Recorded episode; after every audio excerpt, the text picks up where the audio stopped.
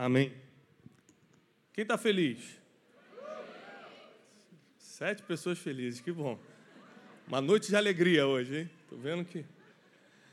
Eu estou feliz porque, primeiro, por estar aqui pela primeira vez, pastor José é um amigo de um tempo. Eu, eu terminei, estou terminando agora um doutorado em business nos Estados Unidos. E uma das coisas que mais se aprende é que você só conhece uma pessoa. Grave isso que eu vou te ensinar. Você só conhece uma pessoa quando negocia com ela. Você nunca vai conhecer uma pessoa sem sentar na mesa para tratar de dinheiro primeiro. Você acha que aquele amigo, aquela pessoa que anda contigo há um tempo, quando pinta o um negócio, e o negócio acontece, é que você fala, meu Deus, o fulano, o ciclano, e aí você descobre muito sobre a pessoa quando está negociando. Quem está entendendo o que eu estou falando? Amém. E eu conheci o pastor Josué justamente nisso. E eu estou com muita alegria aqui, porque se a gente só conhece uma pessoa negociando, eu conheci o pastor Josué nessa situação. E é um homem que me inspira, um homem íntegro, um homem de sim, sim, não, não. Eu quero falar que vocês são felizardos de estarem sendo cuidados como ovelhas por um pastor como o pastor Josué. Eu peço uma forte salva de palmas para o seu pastor. Muito feliz de estar aqui. É, deixa a sua Bíblia aberta, eu quero orar por você, mas deixa sua Bíblia aberta em Gênesis 25, capítulo 30, é, Gênesis 25, versículo 31. Esses dias, é, eu contei uma história, esse vídeo está nas redes sociais, de que eu, eu, eu, eu, viajo muito, né, por causa das, das pregações, dos cursos, das palestras que a gente faz. Só esse mês, agora, a gente já teve em seis países diferentes. E ministrando, pregando ou dando palestras ou cursos. Então, é, é uma rotina pesada. E, às vezes, quando eu chego em casa, o que eu quero é descansar. Né? Então, eu cheguei dessa rotina cansadíssimo, fui deitar e falei, amanhã eu durmo até às 10 horas da manhã. E quando deu 5 horas da manhã, meu filho José, que tem 4 anos de idade, entrou no quarto. Entrou, não sei se já aconteceu com vocês, aqui talvez não tenha acontecido. Você já dormiu na pontinha da cama e quando você abre o olho de madrugada, teu filho está parado, que nem um fantasma. Só comigo que acontece, né? Meu Deus, o que, que é isso? E José parado assim, pai. falei, José, o que, que foi, José? Pai, vamos conversar? falei, filhão, são cinco horas da manhã e você tem quatro anos, eu não sei o que a gente vai conversar. Ele subiu na cama, cruzou as perninhas e começou a dizer assim, pai, você acha que um dia eu vou casar? Eu falei, filho, está meio precipitado, seu, sua preocupação. Ele, pai, me responde uma coisa: quando eu casar, eu vou ter que morar em outra casa?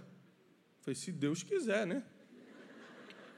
A gente cuida do filho 20 anos, que, que cada um depois segue. Meus pais estão dando glória a Deus, que eu estou casado há 12. Né? Então, ele falou assim: Mas pai, se eu for morar em outra casa, quem vai cuidar de mim? Qual é a babá que vai cuidar de mim? Mas deixa eu te explicar por que ele me, me perguntou isso. Porque ele tem quatro anos de idade, ele precisa que alguém ainda o leve no banheiro. Se você não der comida na boca, ele não come. A gente tem que ficar em cima das mínimas coisas, porque ele não tem ainda capacidade de fazer um monte de coisas sozinho.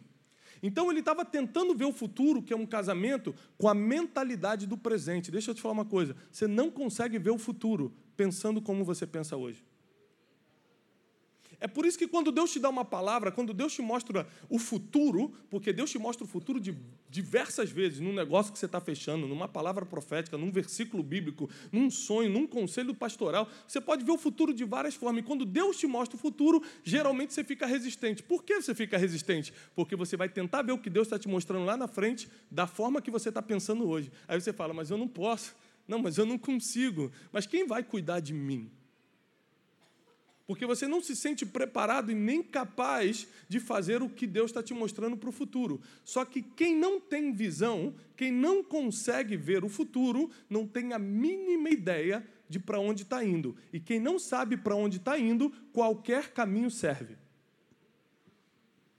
Você nunca vai saber se chegou se você não sabe para onde está indo. Você nunca vai saber se está no caminho certo se você não tem direção, se você não tem destino. Agora, olha isso aqui comigo, em Gênesis, por favor. 25, a partir do 31. Estou ficando velho vou botar o óculos. Então disse Jacó: Quem disse? Vende-me hoje a tua primogenitura. E disse Esaú, irmão de Jacó: Eis que estou a ponto de morrer, para que me servirá a primogenitura? Então disse Jacó: Jura-me hoje. E jurou-lhe e vendeu a sua primogenitura a Jacó. E Jacó deu pão a Esaú, guisado de lentilhas, ele comeu, bebeu, levantou-se e saiu. Assim desprezou, repete comigo, desprezou. Esaú a sua primogenitura. Deixa eu te falar uma coisa. Um princípio que você tem que aprender é que você perde tudo aquilo que despreza. A Bíblia diz que Mical desprezou Davi em seu coração, porque ele entrou dançando na presença do Senhor com a arca. E o último versículo dessa história diz: E Mical nunca teve filhos. Golias desprezou Davi porque Davi era pequeno e ruivo e perdeu para ele. Porque você vai sempre perder o que você despreza. Então não reclame do carro que você tem hoje, porque você não sabe como seria o amanhã sem ele. Não reclame do marido que você tem. Pastor, mas quando eu casei com ele, ele era um galã, agora ele está um galão. Viu? Você não viu o futuro, escolheu. Mas agora, irmão, tá cheio de aplicativo bom na internet. Pelo menos no Instagram ele vai ficar bonito. Daquela emagrecida. E a gente não. A gente tem muita dificuldade de ver o futuro. E quando a gente não vê o futuro, a gente perde grandes oportunidades. Eu estava nos Estados Unidos há uns anos atrás e um amigo meu estava investindo tudo que ele tinha comprando casas na Flórida. Eu falei, rapaz, você está gastando todo o seu dinheiro comprando isso. Olha, será que vai dar certo? Eu, que me considero um cara inteligente, tentando atrapalhar a vida dos outros. Deixa eu te falar uma coisa. Pare de escutar a opinião dos outros, escute conselhos. Opinião qualquer um pode dar, conselho só quem te ama ou quem é especialista no assunto. Se a pessoa não te ama e não é especialista no assunto, nem, nem escuta. Que ela sempre vai dar uma opiniãozinha qualquer, e até Facebook te dá opinião. Conselho é o que te direciona. E na multidão dos conselheiros, e não daqueles que opinam, é na multidão dos conselheiros que tem sucesso, diz a palavra. E eu estava ali dando opinião, na minha ignorância, falando, rapaz, será? E ele falou assim, Tiago, você sabe qual a diferença de quem está comprando e quem está vendendo? falei, qual? A visão de futuro. Quem olhou o futuro já viu que os Estados Unidos vai sair dessa crise, e aí tudo que eu comprei por 50 mil eu vou vender por quanto? 300, 250, 400, não importa. Foi o que aconteceu três anos, quatro anos depois. Ele ficou rico, virou um grande investidor, porque ele viu o futuro e eu não. Essa história é a mesma de Jacó e Esaú. Jacó chega para Esaú e fala assim: Me vende a sua primogenitura. Um queria comprar e o outro queria vender. Você compra ou vende de acordo com a tua visão. E Jacó falou: Você me vende a tua primogenitura, por quê? Jacó, desde pequeno, lutava por uma bênção. Ele foi o único homem na Bíblia que lutou com Deus e prevaleceu, diz a palavra. Ele lutou com um anjo e ganhou. Porque ele sabia que, como irmão mais novo, ele não tinha acesso total à bênção, porque a bênção estava com o primogênito. Então ele tenta comprar aquela primogenitura porque ele estava de olho no futuro. Lá no futuro ele sabia que somente com a bênção da primogenitura ele seria o pai de Israel. Ele teria acesso ao que foi prometido ao seu avô Abraão. Ou seja, a bênção, a, a prosperidade, o que ele precisava estava em cima de uma primogenitura. Então ele começou a investir tudo o que ele podia para comprar a primogenitura. Você compra ou vende de acordo com a tua visão. E aí Esaú fala o seguinte: tudo bem, eu te vendo, para que, que me serve isso se eu estou morrendo de fome, se eu vou morrer de fome? Posso te fazer uma pergunta? Quem aqui já ficou uma refeição sem comer? Agora, para escandalizar, quem já ficou duas? Diminuiu.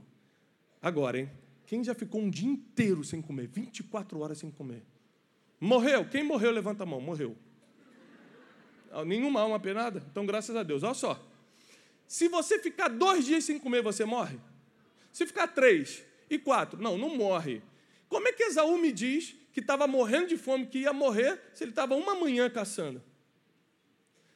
É porque quando você foca na tua necessidade, Você vende o que tem de mais precioso. Você olha a tua necessidade, foca, coloca a tua esperança, coloca a tua força, coloca tudo que você está vendo na necessidade e você acaba se livrando daquilo que no futuro é uma chave que abre a porta para o teu destino. Ou você vive pela tua necessidade, ou você vive pela visão. Jacó estava com visão, queria comprar. Esaú estava na necessidade, queria vender. E quando você começa a ter visão? Quando você começa a descobrir quem é. Enquanto você não descobre quem é, por exemplo, foi porque meu filho descobriu que era menino que ele falou: Poxa, eu quero casar. Porque eu vi meu, meu pai casou, meu tio casou, meu avô casou. Todo... Ele começou a perceber. Quando você começa a descobrir quem é você, você começa a colocar os olhos no futuro. A palavra de hoje é o seguinte: propósito e destino. Se você não descobrir o teu propósito de vida, ou seja, pra, para aquilo que você nasceu para fazer, você nunca vai saber para onde ir. E entre o propósito da sua vida, que você pode descobrir até hoje para quem está perdido na vida, e o destino, tem uma coisa muito chata chamada processo. E qual é a grande, entre aspas, injustiça bíblica? É que Deus, ele revela o teu destino, mas nunca mostra o processo. Ele chamou José e falou assim: José, tá aqui, olha esse sonho, ó. Vamos prostrar diante de você. Teus, olha só, teu feixe ficou em pé, dos teus irmãos se prostraram, você vai governar, José. Yes. Só que tem um problema, José fala, Senhor. É, os seus irmãos de sangue vão te vender, vão te jogar numa cova. Aí você vai para o Egito aí você vai sofrer todos os abusos que um escravo sofre. Aí quando você entrar na casa de Potifar achando que está se dando bem, a mulher dele vai te injustiçar, vai te perseguir, você vai ser jogado numa prisão. Mas fique tranquilo, José, que é só por alguns anos.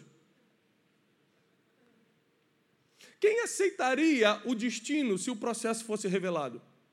Ninguém. Porque ninguém quer passar pelo que José passou, porque todas as pessoas tiveram que passar para ter o que tem hoje. Por isso que Deus aponta o futuro. Então, entre o propósito, a descoberta do propósito, que a gente fala no capítulo 1 desse livro, o primeiro capítulo chama-se Quem é você? Qual o teu propósito? Eu chamo de ICP, uma ideia central permanente.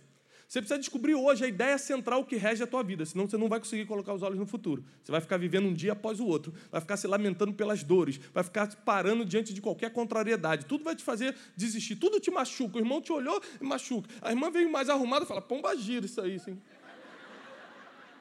Porque você está sempre feridinho. Mas é lá em São Paulo que acontece essas coisas, aqui não.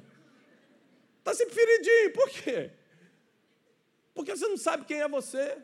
Aí você copia os outros, tudo que os outros fazem te ofende. Deixa eu te falar uma coisa. Eu descobri minha ICP alguns anos atrás, minha ideia central permanente, o meu propósito de vida. Sabe o que eu descobri, pastor? Que eu era um treinador de pessoas. Quando todo mundo queria jogar bola quando era criança, eu queria ser o técnico. Todo mundo ia jogar FIFA só que eu jogava L-Foot. Quem jogou L-Foot? Lembra do L-Foot? L-Foot tu era o técnico, não tinha jogo. É o jogo de maluco, porque não tinha jogo. Você era o técnico, você armava o time e ficava esperando um resultado sem ver o jogo. Ganhei. Hã? É, 3, 4, 3. Eu jogava L-Foot. Quando eu comecei uma agência de turismo, eu queria levar as pessoas para estudar e não para passear. Todo mundo, ah, mas eu paguei para passear. Eu falei, não, mas vamos passar na faculdade rapidinho, fazer um curso. Eu queria botar as pessoas para treinar de qualquer jeito. Então, sabe o que eu descobri? Que se fosse um time de futebol, eu seria o Tite. Eu seria o técnico, não seria o Neymar. E quando eu descubro que eu sou o Tite, eu não posso ficar afetado porque o Neymar ganha mais do que eu. Eu não posso ficar feridinho porque o Neymar aparece na televisão e eu não. Eu não posso querer fazer gol porque eu treino, não faço gol. Quando você descobre quem é você, você não tem mais inveja, competição, você não se afeta com o crescimento nem com a queda de ninguém, porque você sabe quem é e para onde está indo.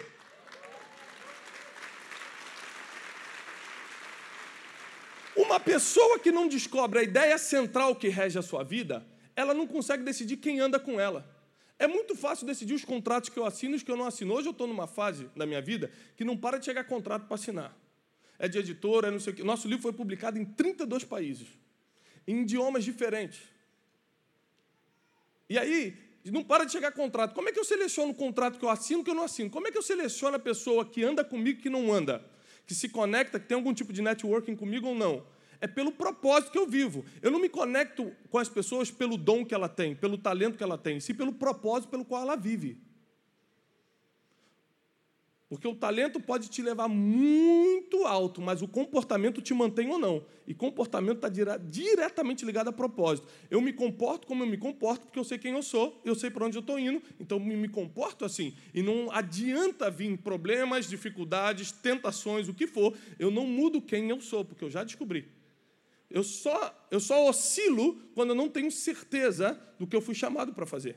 Então, como treinador, Agora eu descobri meu propósito. Eu sei as pessoas que eu posso andar, não. Se eu ganho dinheiro, fiz um investimento, vendi um imóvel, eu sei onde botar o dinheiro e onde não colocar.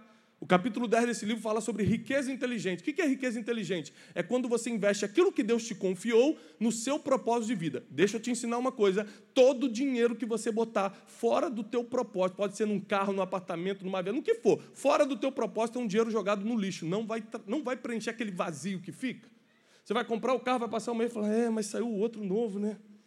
Nada te completa, porque o dinheiro ele só serve para potencializar e não para completar.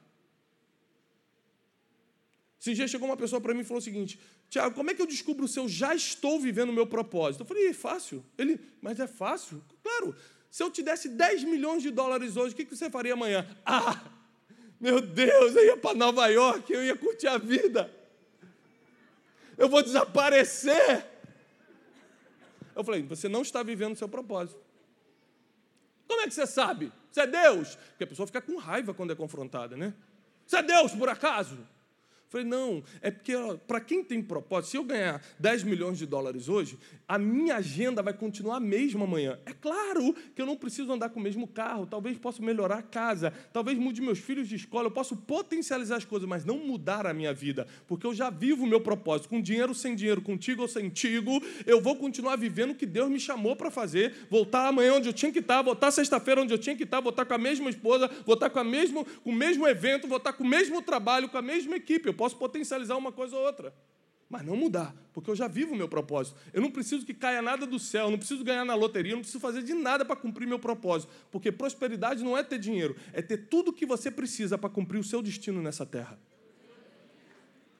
E Deus está te dando isso hoje.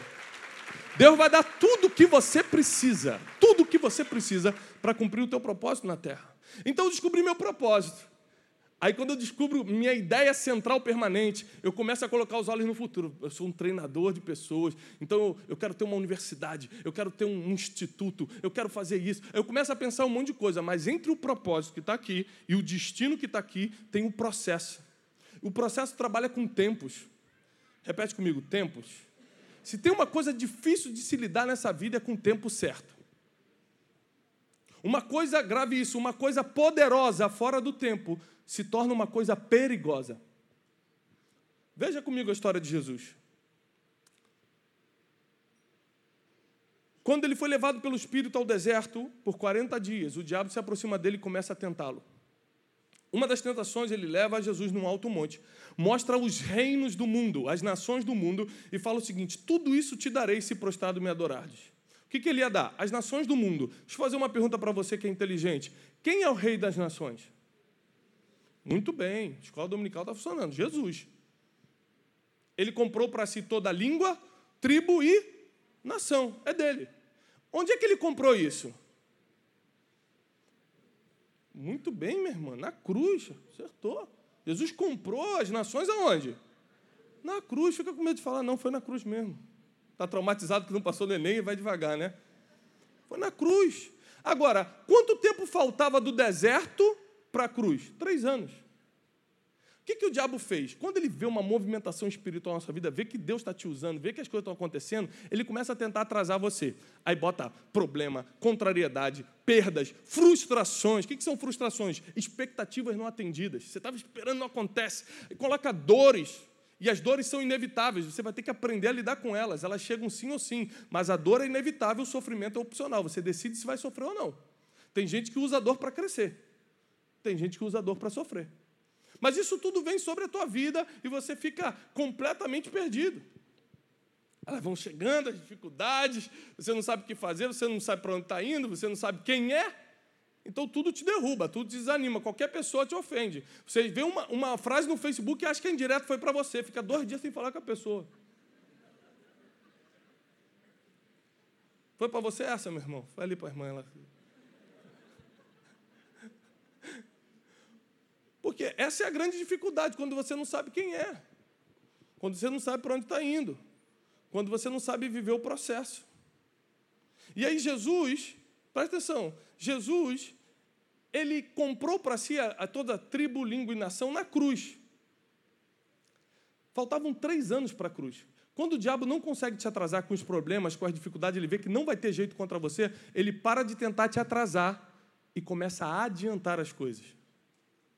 Porque ele só quer que você faça as coisas fora do tempo, não importa se são coisas boas ou ruins, se for fora do tempo, vai dar errado. Então ele fala: qual é o propósito mesmo? É comprar as nações, pega as nações e entrega antes. Quantas coisas vêm antes do tempo e a gente pega? A Bíblia diz: a herança tomada antes do tempo vem a ser maldição. Provérbios. Tudo que você pega antes do tempo, fora do tempo, é maldição. E qual o problema do processo? É que no processo você tem muitos atalhos. No processo você quer aquele escape. Quando você está passando pelos processos da vida, o melhor processo que existe, o melhor treinamento que existe é a tua rotina. Davi foi treinado na sua rotina, cuidando de ovelhas. Jesus foi treinado na carpintaria em Nazaré. Os grandes homens e mulheres foram treinados na rotina. Você não precisa sair daqui para ser treinado na escola fantástica espiritual mundial para ser alguém, porque na sua rotina você já tem sido treinado. Deus já está vendo quem é você e quem não é você o que você faz e o que você não faz. O que as pessoas sabem de você é apenas a sua reputação. Mas o que importa mesmo para Deus é a integridade. É aquilo que você faz quando ninguém está te olhando. E essa é a grande diferença. Reputação é o que pensam de você, integridade é o que você faz quando ninguém está te olhando. E aí, nesse processo, a tua integridade é testada, a tua paciência é testada, quando você pede paciência a Deus, você acha que Deus vai estalar o dedo e te dar paciência ou vai te dar várias oportunidades contrárias para você ter paciência? Bota a sogra para se mudar para tua casa, já começa assim. Já começa a pegar pesado. É, aí. Pegou. Nem sabia a tua história, viu? Não sou nem profeta e acertei. Porque tem o seguinte, o inimigo, ele, ele como ele é acusador, porque ele só te vê no passado, né? Por isso que ele é acusador. Ele sabe onde você pode cair onde não pode, qual é a tua fraqueza. E o, o, diabo ele tem vários nomes, né? Ele chama de diabo, Satanás, vermelhinho, chifrudinho, Beuzebu, flamenguista, ele tem vários nomes. Dizem, dizem. o pastor é flamenguista, muda. É vascaíno, pastor. É, vascaíno. É palmeirense, por lá de São Paulo, para não dar problema. não, não, tá brincando. O diabo é botafoguense. Quem ninguém é botafogo, ninguém reclama. então toda a estratégia dele é a mesma. Ele vê onde você caiu no passado e fica tentando dar reincidência. O processo é difícil por causa disso, mas no processo você adquire algo que somente a sabedoria pode te dar, maturidade. É no processo que você fica maduro. É por isso que o futuro chega atrasado para quem não amadurece no processo. Por que as dificuldades da vida vêm? Por que às vezes está tão difícil para você? Porque às vezes é problema em casa, problema financeiro e problema, irmão. Não sei se você já percebeu isso. Nunca vem sozinho. Se tem uma coisa que vem em grupo, é problema. Quebrou o carro, já quebra a geladeira, o marido já fala que vai sair de casa. É tudo junto. A igreja fica cheia naquela semana dos problemas, né? Então, Jesus, dá um jeito na minha vida. E Mas o processo é o que nos amadurece. Porque o alvo da sabedoria é a maturidade. Por isso que Deus fala que é, em Provérbios 4, versículo 7 diz que sobre todas as coisas busca a sabedoria, pois a sabedoria é a coisa principal. E a sabedoria ela existe para provocar maturidade na tua vida. Para você saber quando calar a boca e quando falar. Para você não agir debaixo de impulsos emocionais. Quem não governa a si mesmo não pode governar mais nada. Quando você está nervoso, a maioria das suas decisões é quando você está emocionado. Seja feliz. Estou feliz, vou lá no barra shop, estouro o cartão de crédito, depois fala, diabo! Você me enganou! Diabo não tem nada a ver com isso. Você foi lá e gastou. Ou quando você está triste, você vai tomar decisões precipitadas, você erra. Deixa eu te ensinar uma coisa: emoções são passageiras, decisões são permanentes. Debaixo de uma emoção que vai durar três minutos, você toma uma decisão que muda todo o seu destino. Qual o problema do processo? Que é no processo que você toma decisões e as decisões mudam o seu destino. O seu destino não é traçado pelas orações de domingo, é pelas decisões de segunda-feira. Porque aquilo que você recebeu no domingo, chega a segunda, você faz uma coisa que cancela tudo que você recebeu. Aí você está caminhando agora rumo ao futuro. Primeiro descobre o propósito, ICP, a sua ideia central permanente. Você vai entender melhor isso no livro. Esse livro, a gente viajou mais de 40 países. Eu entrevistei mais de 100 líderes mundiais para chegar às conclusões desses 12 capítulos. Tem nada de místico em 12 dias. É 12 dias porque são 12 capítulos. Se fosse 8 capítulos, seriam 8 dias. Você vai ler um por dia. Apesar que é, o livro foi lançado recentemente, já já já está esgotado na Saraiva, um monte de lugar, e os testemunhos que a gente recebe é que as pessoas estão lendo em três, quatro dias. Gente que nunca leu o livro está lendo em três, quatro dias, o que era para ler em 12. Porque, graças a Deus, as pessoas estão descobrindo o seu propósito e vão avançando nos capítulos. E aí, quando você descobre o seu propósito, você entra no processo antes do futuro. E antes do futuro chegar, você vai precisar do terceiro ponto, que é, a, que é um mentor. O que é um mentor? Um GPS. Hoje eu não liguei o GPS, eu vim de São Paulo para cá de carro. E eu não liguei o GPS, porque eu falei assim: já conheço a Dutra. É só pegar o retão e. tranquilo. O que, que aconteceu? Antes de uma das saídas ali em Barra do Piraí, tinha um acidente. Se eu soubesse, tinha saído uma saída antes, ido por dentro. Mas eu falei: eu conheço, eu mando. Conheço tudo, sou carioca. Isso aqui eu domino. Dutra, Rio, é comigo. Não liguei o GPS, fiquei duas, três horas parado no trânsito. E aí eu pedi perdão, eu falei, Deus, perdoa, porque às vezes eu acho que sei e não sei nada. Se eu tivesse consultado o GPS, iria me mostrar que teria um acidente. Mas tem misericórdia de mim, manda alguém. Quando eu falei, manda alguém para um carro do meu lado, eu falei, ei, está perdido? Porque ele estava fora do carro, aquela confusão, helicóptero pousando, acidente. Então, ele falou assim, então, eu conheço um caminho aqui por dentro do mato. Eu falei, que isso, irmão? Eu falei, não, eu, eu, eu sou morador aqui do interior, e eu também estou aqui, eu preciso chegar na minha oficina, eu tenho uma oficina, eu conheço um caminho que você sai lá na frente. Aí eu estava com, com, com o César da minha equipe, falei, cara, esse cara vai, vai assaltar a gente. A gente ficou, meu Deus, mas aí, aí eu tinha mandado até mensagem para o pastor José, eu acho que eu não vou chegar. Não dá para chegar, era, é, eu estava em Piraí, tipo 5 e meia, 5 e 40 da tarde no engarrafamento. Eu não vou chegar, já era, perdi. Não dá. Aí o cara falou, pelo mato a gente chega. Eu falei, eu falei irmão, para com esse negócio de mato. A sessão de descarrego, varão. E aí ele falou assim: olha, é cinco minutos. Aí eu falei, eu orei para Deus mandar um guia, um GPS. Aí botei dentro do carro. Mas pensa no, um homem que orou. Falei, Jesus, não deixa esse homem me matar, não. Ele foi por trás. E ele ia falando perto, falei, varão, sai do pescoço, fica mais para trás aqui. Eu falei, vira, vira aqui por trás. Falei, sem cuspir, fica encostado. Irmãos, em cinco minutos, a gente passou por dentro de um mato, passou por uma estrada de terra, saímos lá do outro lado, cortamos o engarrafamento. Deve estar até agora tudo parado lá na Dutra, eu já estou aqui. Isso aconteceu com vários homens na Bíblia. Davi, quando perdeu tudo na, naquela cidade de Ziglag, roubaram suas esposas, sequestraram suas esposas, seus bens. Ele pegou tudo, consultou o Senhor. Senhor, subirei eu contra os amalequitas, os alcançarei, Deus. Vai que se alcança. Ele pegou os cavalos, todo mundo correndo atrás das esposas e dos filhos. Imagina se você descobre que seu filho foi sequestrado. Você não tem tempo nem para orar. Davi parou para consultar primeiro. Essa é a diferença de quem serve e quem não serve, quem confia e quem não confia, quem tem fé e quem não tem fé. O que é fé? Aquilo que você revela que realmente acredita no meio de uma dificuldade. Ninguém tem fé aqui na igreja. Todo mundo orando, todo mundo levanta a mão. Isso aí o mendigo entra, o bêbado faz a mesma coisa que você. Fica normal.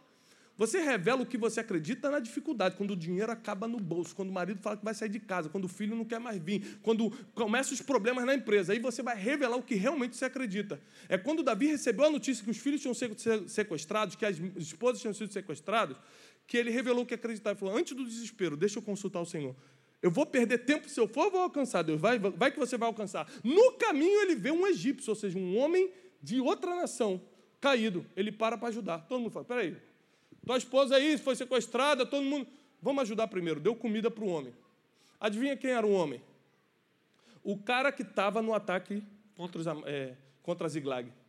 Falou assim: Você sabe onde é que eles estão? Sei. E ali Davi, porque parou para exercer misericórdia, ganhou um GPS. Esses dias eu estava saindo de casa para ir para Guarulhos, tem que pegar marginal para pegar o avião. E aí eu olhei a marginal, marginal tranquila. Eu falei assim, vou pelo meio, pista do meio, dá para ir a 90 agora, né? Falei, vou pela pista do meio. Só que o GPS estava ligado, o GPS falou assim, pegue a pista da direita. GPS maluco, a do meio vai em 90 por hora, peguei do meio e fui. Quando eu peguei a primeira curva da marginal, um engarrafamento astronômico, a pista da direita. Aí o GPS, não te falei? Foi, ah, demônio. Sabe por quê? O GPS já viu o que você não viu, já viu os problemas que estão pela frente. O GPS ele te mostra destino e tempo. Olha só, em 800 metros, vire à esquerda. Se você virar à esquerda em 200, vai dar errado. Ele te dá tempo e destino. O que é um mentor? Alguém que já chegou onde você ainda vai chegar. Alguém que conhece o tempo e o caminho até o destino. E eu pago um preço para ter mentores, pastor Cachiluna, outros que, que eu tenho o privilégio de ter me mentoreando, doutor Augusto Cury. Foi meu orientador de tese, prefaciou meu primeiro livro. Você acha como é que é para chegar num homem desse? Como é que é para ter um homem desse como mentor, como orientador? Não é fácil, sabe por quê? Sabe o que eu descobri? Os mentores não comem onde você come, não moram onde você mora, não vivem como você vive. Eles têm outra vida. Você vai ter que largar o que você está fazendo e correr atrás deles. Quantas vezes eu liguei para a secretária e falei assim: onde é que ele vai estar sexta-feira? Ele vai estar num voo para o Texas. Qual voo? Ah, eu pegava, pegava o mesmo voo, não tinha nada para fazer em Dallas. Só para ir do lado, ganhava 10 horas de mentoria grátis. Ficava, mas como é que o senhor faz isso? Como é que você faz aquilo? Aí esses dias me perguntaram, rapaz, você anda com tanta gente importante, como é que você nunca vejo uma selfie no seu Instagram? Falei, é porque quem tem propósito gasta tempo fazendo pergunta e não tirando selfie.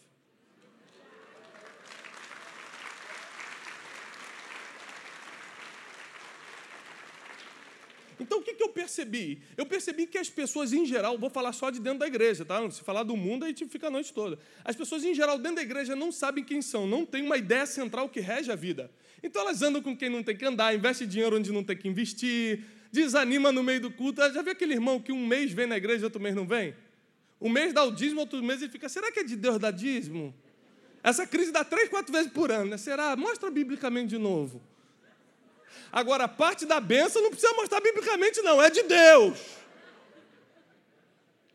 Se já chegou o irmão para mim e falou assim, pastor, que crente tá, crente é fogo, irmão. Crente vai acreditando que escuta na rádio, que vai, ele não lê a Bíblia mais. Ele vai pegando os negócios. Aí o irmão chegou para mim e falou: Pastor, tremendo aquele versículo. Eu falei: Qual é o versículo, irmão? Aquele. Mas vale um passarinho na mão do que dois voando. Eu falei: Irmão, tá maluco? De que você é, irmão, para falar um negócio desse? Eu sou lá da IBA na barra. Eu falei, ei, tem que ligar para o pastor José para dar uma reforçada nessa escola dominical.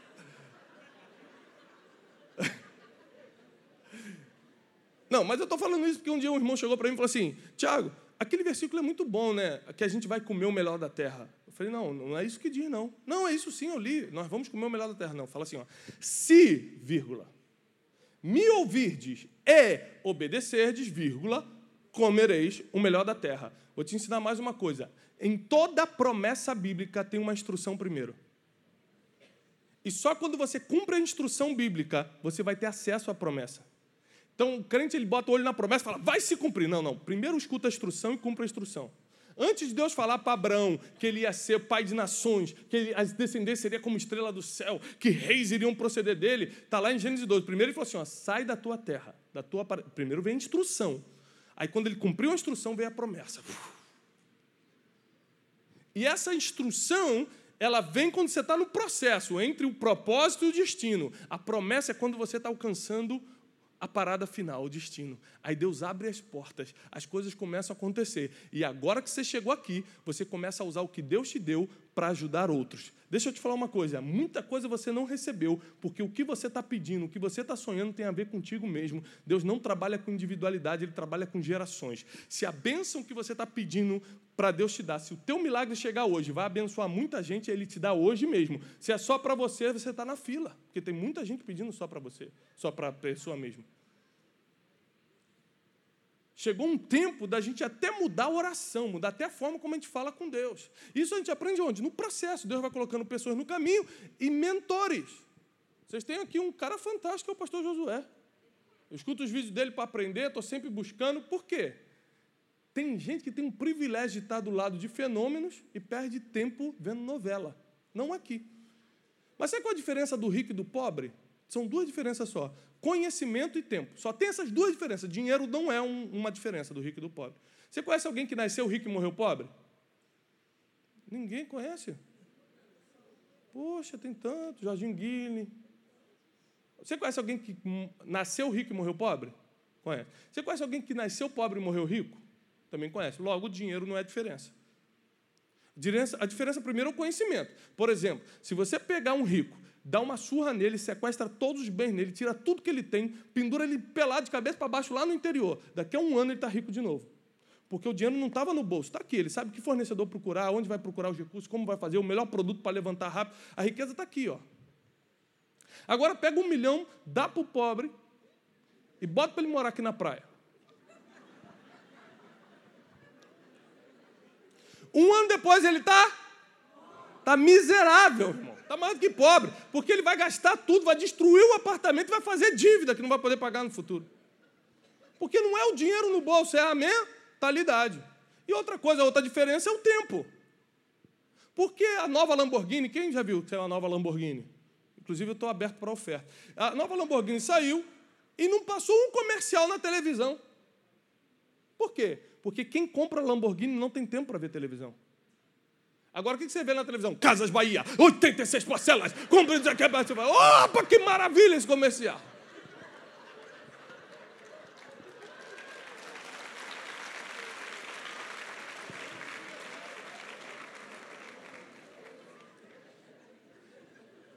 Tempo só é dinheiro para quem tem dinheiro, irmão. Para quem não tem dinheiro, tempo é tempo. Vamos ver uma novelinha de três horas hoje? O cara acabou de ver a novela, vai pro Vale a Pena ver de novo. Eu vou dar uma assistida de novo. Boa, essa foi boa. Tem tempo, sobrando à vontade. Ou seja, o tempo sobrando é falta de propósito. Assim, rapaz, você viaja muito, deve ser muito chato ficar em barco check-in. Eu falei, primeiro, eu nunca estou de bobeira e eu nunca acho nada chato. Porque na fila do check-in eu estou lendo um livro, no embarque eu estou vendo uma palestra no iPad, eu estou sempre vendo, eu estou produzindo. Você nunca vai ver, está de bobeira? Isso não existe para quem tem propósito. Eu estou de olho no futuro. E por que eu não me perco no, no processo? Porque nessas dificuldades do dia a dia, porque eu tenho muito problema, muita dificuldade como qualquer um. Por que eu não me perco no processo? Porque eu tenho mentores. Tenho meus pais, tenho meus pastores, tenho um mentor financeiro, tenho um mentor emocional, tenho pessoas que me ajudam nessa caminhada. É por isso que eu estou indo mais rápido e mais longe. Senão você fica perdido nos processos da vida. Descubra teu propósito, entenda o processo e escolha um mentor ou mentores. Isso são passos bíblicos que vão te fazer chegar onde você nunca sonhou em chegar. Você vai conseguir alcançar o destino que Deus tem separado para você. Você não vai se perder no meio das dificuldades, no meio da, das aflições da vida. E posso te falar uma coisa?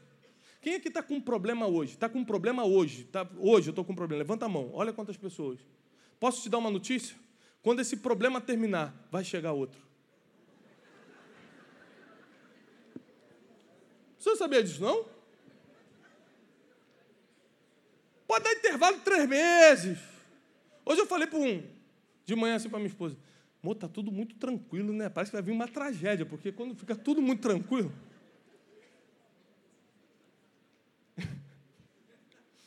quando está tudo muito bom, você fala, será que vai cair alguma coisa na minha cabeça? Porque problema é uma coisa que não para. Por quê? Porque a Bíblia fala: no mundo tereis aflições, mas tem de bom ânimo, eu já venci o mundo. Ele já venceu o que você ainda vai passar, o que você ainda vai lutar. Ele já te viu no futuro. Sabe o que é orar? É consultar quem já viu o teu futuro. Como é que você toma a decisão sem orar? Ele já te viu no futuro, pergunta para ele o próximo passo. Tem três pessoas que estão sempre olhando para você. O diabo, que é um acusador, porque só te vê no passado, essa limitação dele. Então, por isso que quando ele te fala, ele fala, vai ladrão, prostituta, adúltero, mentiroso, porque ele só te vê no passado. Segunda pessoa, o ser humano. O ser humano não, não, não tem memória fraca para o passado e não consegue ver o futuro. Então, o ser humano só te olha no presente. Aí ele olha a roupa que você chega, o carro que você está. Só Deus vê o coração, o ser humano vê o que está diante dos seus olhos. Mas tem uma pessoa que já está aqui nessa noite, que é o único que te enxerga no futuro. E porque ele já viu o teu futuro, você está de pé até hoje. Porque ele já viu quem você vai ser daqui a um ano, dois anos, é que ele sustentou tua casa, tua família, tua empresa, teus negócios, teu ministério até hoje. É porque ele já sabe quem você vai se tornar. Por isso que ele te segurou até aqui hoje. Por isso que ele, a misericórdia dele te alcançou. Então eu quero te animar a você entrar num processo de crescimento Deus te colocou num lugar de honra, num lugar de excelência, num lugar que você recebe palavras de vida. Não tem mais desculpa. A pior coisa que você pode dar para Deus é uma desculpa. Chega de coitadismo, vitimismo. Ah, que foi comigo que meu pai me abandonou. Todo mundo tem uma história triste para contar. Se eu der um microfone, cada um vai contar uma história triste, cada um vai chorar aqui. Você está contando uma história triste, um irmão do teu lado que está sofrendo dez vezes mais, você não sabe. A pior coisa que você pode dar para Deus é uma desculpa. Todo homem que deu uma desculpa para Deus foi expulso da presença dele. Adão, ah, foi a mulher que tu me deste, então sai. Saul, por que você sacrificou antes do tempo? Não, foi eu não, que o povo é que Samuel demorou. Hoje eu teria te confirmado sobre o trono, mas me dá ele aqui. Não dê desculpas mais. Coloque os olhos no futuro que Deus está te mostrando, porque quando você coloca os olhos no futuro, você escolhe o que vende e o que compra. E tem muitas coisas que estão nas suas mãos hoje, são preciosas, mas por causa da necessidade, o processo né, gera várias necessidades, você acaba vendendo. E aquilo que você vende era a chave que virava a porta do futuro.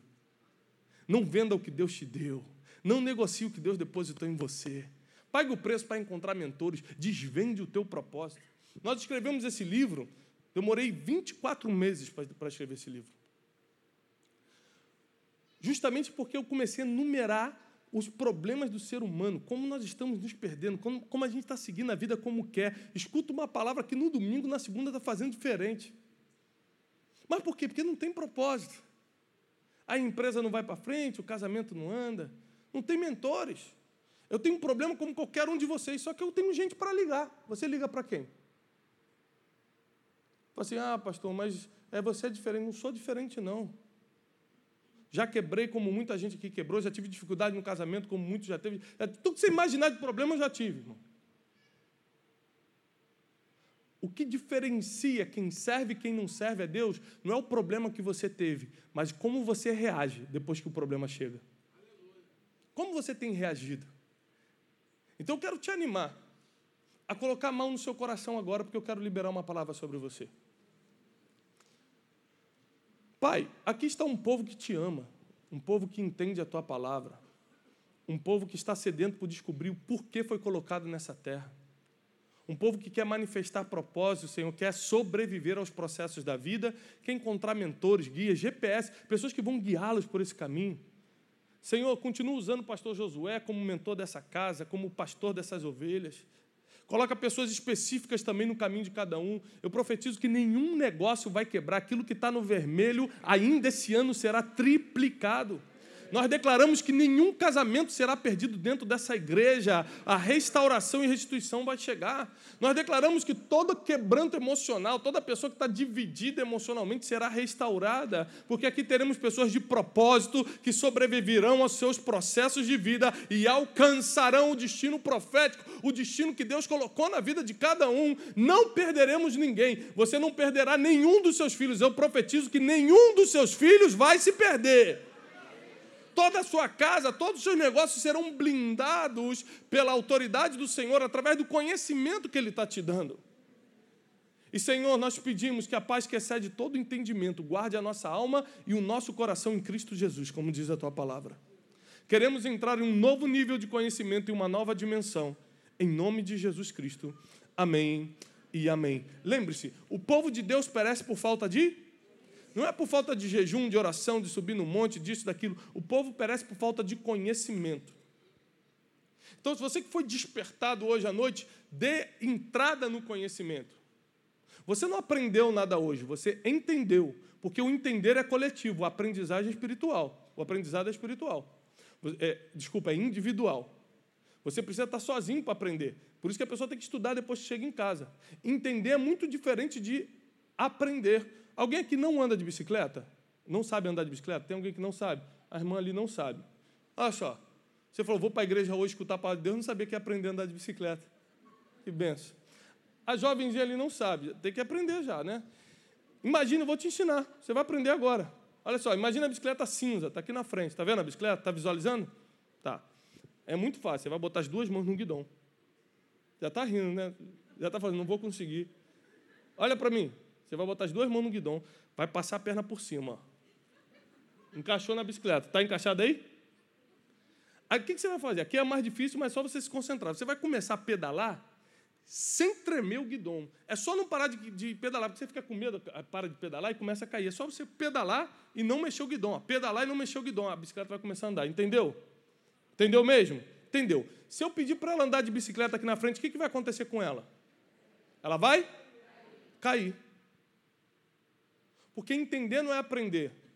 Albert Einstein diz que a única fonte de conhecimento é a experiência. Você só aprende aquilo que passa pela experiência, que pratica. E tem muita gente que entende tudo sobre Deus, mas nunca aprendeu nada sobre Ele. E nunca passou pela experiência, nunca conviveu. Então é difícil. Então ele perde. Ele perde o aprendizado, mas entende. Então, como ele entende, ele fica num nível raso e acha que sabe. Mas o povo perece por falta desse conhecimento. Chegou um tempo de nós conhecermos. Chegou um tempo de a gente aprofundar. Sabe para quê? Para que a gente seja testemunho para as pessoas. Essa igreja aqui, apesar de ser muito grande, em pouco tempo, anote o que eu estou falando, em pouquíssimo tempo não vai caber de gente. Aí antes você aleluia, pergunta assim, por quê? Quatro pessoas perguntaram por quê. Só quatro querem saber. Vamos falar só para os quatro. Chega aqui os quatro. Quem gosta, de, quem gosta de escutar um segredo aqui? Segredos. Quantos fofoqueiros nós temos? Alguns, né? Escute isso. Sabe por quê? Porque a pessoa, para conhecer Jesus, ela primeiro tem que conhecer você. A Bíblia diz que Cristo em nós é a esperança da glória. Só que quando ela te conhece, ela desiste de conhecer Jesus. Obrigado. Só que aqui vai ter gente que tem propósito, e propósito chama a atenção das pessoas. Aqui tem gente que vence os processos. Teu vizinho fala: olha como é que ele vence os processos da vida. Aqui tem gente que tem destino. Fala, eu quero ser igual a ele. Você vai passar na rua e não vão falar, não vão falar assim, ó, lá vai um grande empresário, vão falar assim, lá vai um grande homem de Deus, eu quero seguir ele. Lá vai uma mulher de Deus, eu vou segui-la. Então prepare-se para essa fase, porque Deus vai te levantar em nome de Jesus. Aplauda o Senhor. Deus te abençoe. Viva pelo seu propósito. Desvende o destino que Deus colocou na sua mão. Lá atrás, eu vou estar assinando os livros para quem quiser. O livro foi publicado pela editora Vida, uma das maiores editoras do país. Nós tivemos esse privilégio. Esse livro fala sobre como descobrir propósito. O capítulo 2, o poder de ter um mentor. Você vai descobrir tudo isso que a gente falou. Capítulo 3, os códigos da sabedoria. Eu descobri que a sabedoria funciona como um Wi-Fi. Tem gente que se conforma em estar num ambiente que tem um Wi-Fi, mas não tem os códigos de acesso. O que, que adianta você estar num ambiente que tem um Wi-Fi, mas não ter os códigos para entrar? A sabedoria é a rede infinita de, de informações e conhecimento. E você precisa ter os códigos para acessá-la. A gente fala aqui sobre a arte da comunicação, gente que perde coisa porque não sabe se comunicar. Capítulo 5, a gente fala sobre o marketing de Jesus. Jesus fazia marketing? Como é que Jesus se tornou, eu vou encerrar com isso, como é que Jesus se tornou o homem mais famoso do mundo? Numa época, pastor Josué, que não tinha Instagram, não tinha Facebook, não tinha YouTube, não dava para ele postar no Instagram, hashtag partiu fazer milagres com Pedrão. Como é que ele se tornou um homem tão influente? Hoje, a neurociência, por exemplo, diz que o não neurótico, o não proibitivo, o não proibitivo é um indutor neurótico do sim. O que, é isso? Se você falar assim para o seu filho, ó, não toca nessa tomada, ele vai lá e vai tocar. Você está de costas para uma pessoa, a pessoa fala: Não olha para mim, você. Não imagine um elefante rosa aqui na frente. Aí você vai e imagina, porque o não proibitivo é um indutor neurótico do sim. Mais de 20 versículos no Novo Testamento, Jesus chega para quem curava e falava assim: ó, uma coisa eu te peço, não fala para ninguém que fui eu que te curei. Versículo seguinte: sua fama correu até a Síria. Imagina se falasse para a mulher, irmão, aí a fama ia até a Austrália, né? Deus te abençoe.